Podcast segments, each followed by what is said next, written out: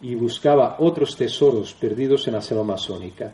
Y claro, una cosa insólita, hago una buena amistad con él, él vivía en Brasil, en Belém Pará, y después se va a vivir a México y me lo encuentro porque tiene una casa aquí en Moncloa y viene él de vez en cuando. Ya hace años que no vemos ¿no? a, este señor, ¿no? ¿Te acuerdas que estuvo comiendo con nosotros? Fue a casa, ¿no? Sí, estuvo. Que era un verdadero Indiana Jones, ¿eh?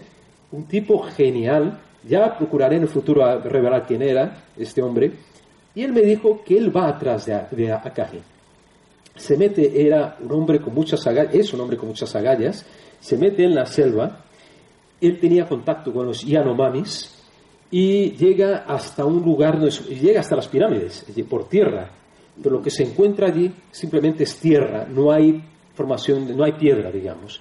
Eso sí, él encuentra vestigios arqueológicos aquí cerca, enterramientos humanos, eh, y gazabas. Y gazabas son vasijas donde enterraban antiguamente los indígenas eh, a sus semejantes en posición fetal y con algunos objetos eh, de uso cotidiano u otros ceremoniales también, hachas ceremoniales, eh, algunas placas con extraña escritura, supuestamente escritura, aunque digan que no existe en Amazonía.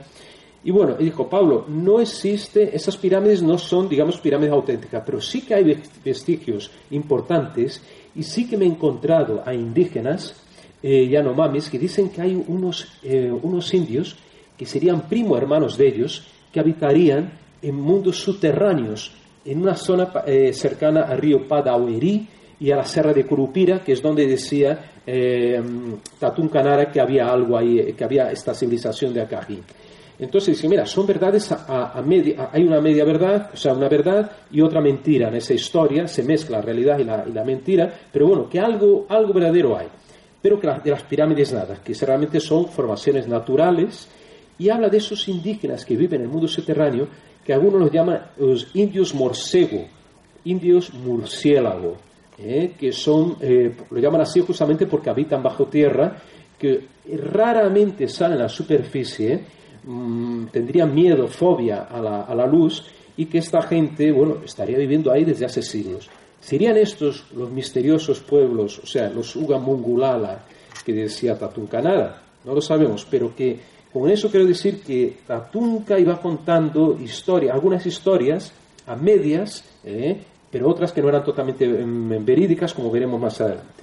Bueno, esa es la parte de la expedición de Brandão. Brandão regresa, nunca más vuelve esa región, no consigue eh, dinero para esas expediciones, ningún patrocinio.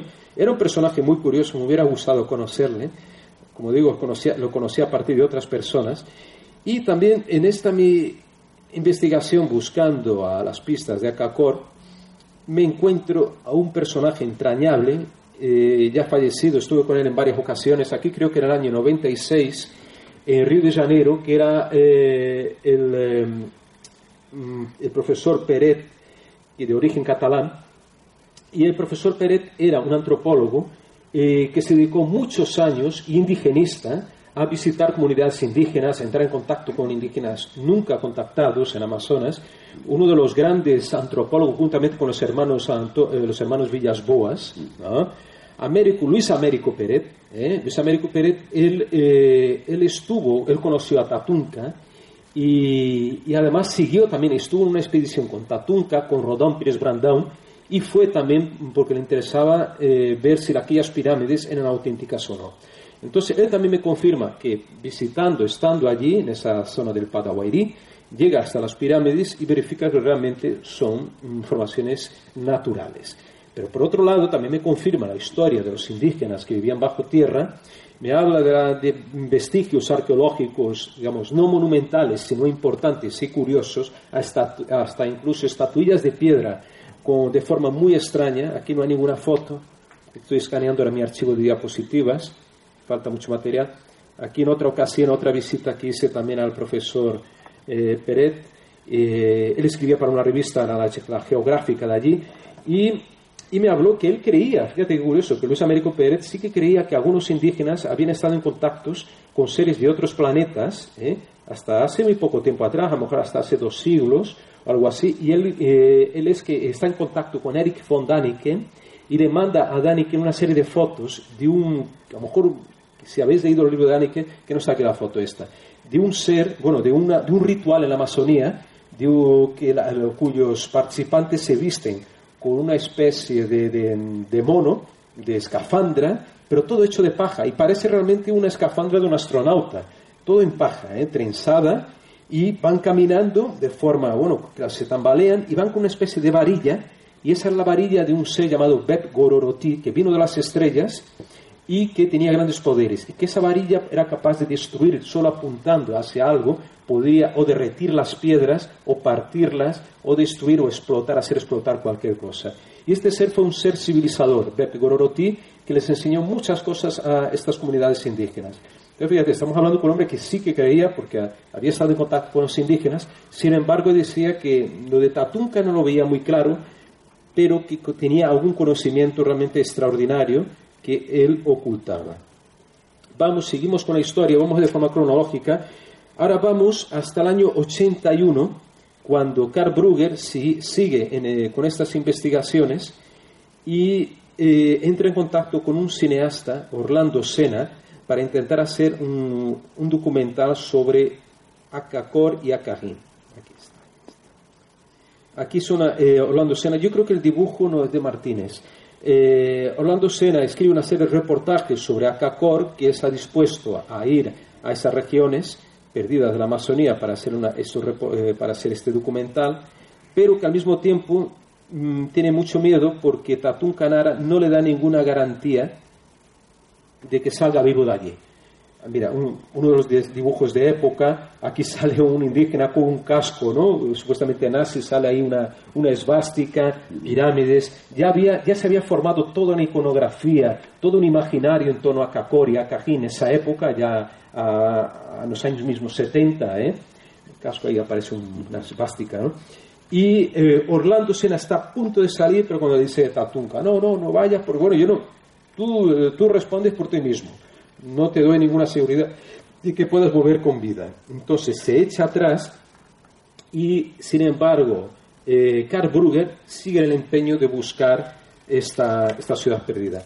Hasta que en 1984, poco antes de de abandonar su, su, cargo como corresponsal en Brasil de, la, de, esta televisión alemana, eh, estaba paseando con un amigo de él, bueno, el que iba a reemplazarlo, un amigo que había recién había llegado de Alemania, otro periodista, le iba a reemplazar en su puesto y Brugger le contaba que él ahora se iba a dedicar a buscar plenamente a, a Cacor y a Cajín y que así que dejara esto, que seguiría viviendo allí en Río de Janeiro y que iría a Manaus para iniciar nueva expedición. Pues en ese día en que está paseando con ese amigo, eh, allí en muy cerca del barrio de Ipanema, lo conocéis por las canciones de Vinicio de Moraes y todo esto, pues eh, Brugger, se le aparece un hombre delante de, de, de, Brugger y de este corresponsal alemán, y intercambia algunas palabras en portugués con él, y enseguida le dispara, quema ropa. Algunos dicen que con una especie de metralleta, tipo Uzi, que es de una 32 milímetros, dispara una, una ráfaga, otros dicen que no, que es con una pistola calibre 32 que le dispara tres tiros en el corazón, no le roba nada y le deja muerto tirado allí en esta calle de, de Barrio Ipanema. Bueno, el, conmoción general entre los periodistas, corresponsales. No es que fuera muy, digamos, relativamente habitual que algún turista lo mataran también y sigue siendo en Río de Janeiro. Y, pero bueno, fue una historia tan extraña que el mismo profesor Aurelio Obreo me dijo, Pablo, esto para mí eh, me huele a quema de archivo. O sea, Brugger sabía algo más que, que no podía revelar y alguien lo mata por lo que sea. En aquella época, mm, Aurelio, tengo un recorte bastante raro que lo descubrí hoy en mis archivos, que era un artículo que me dejó el profesor Aurelio Abreu sobre lo que había pasado, sobre el asesinato de, de, de. Aquí está, mira, quem assassinou o repórter alemão. E, mira, uma, e habla uma expedição militar enviada por Hitler na Amazônia nos anos 40. Então, neste artículo se apresenta a foto do, do presunto assassino, porque ele, ele, vamos a ver a foto mais cercana deste homem, aparece um um sospechoso, a polícia de Rio de Janeiro é um tal de, de apodo Cabeza, alias Cabeza, que hubiera asesinado. Pero él niega rotundamente, sin embargo, él confiesa que mató a otras personas, que había matado a un otro traficante, narcotraficante, que este era narcotraficante, pero dijo, mira, a este alemán yo no lo maté, maté a otros, pero este no. Entonces ya más rara la historia, porque se afirma que mata a otro y no a este, pues hasta hoy no se sabe quién realmente mata a Brugger. Curiosamente, la embajada alemana en Río de Janeiro, en Brasilia, a través del consulado en Río de Janeiro, eh, manda que, o sea, ordena que se retiren todos los bienes personales de, de Brugger, todo su archivo, y esto todo desaparece, se lo llaman las autoridades alemanas.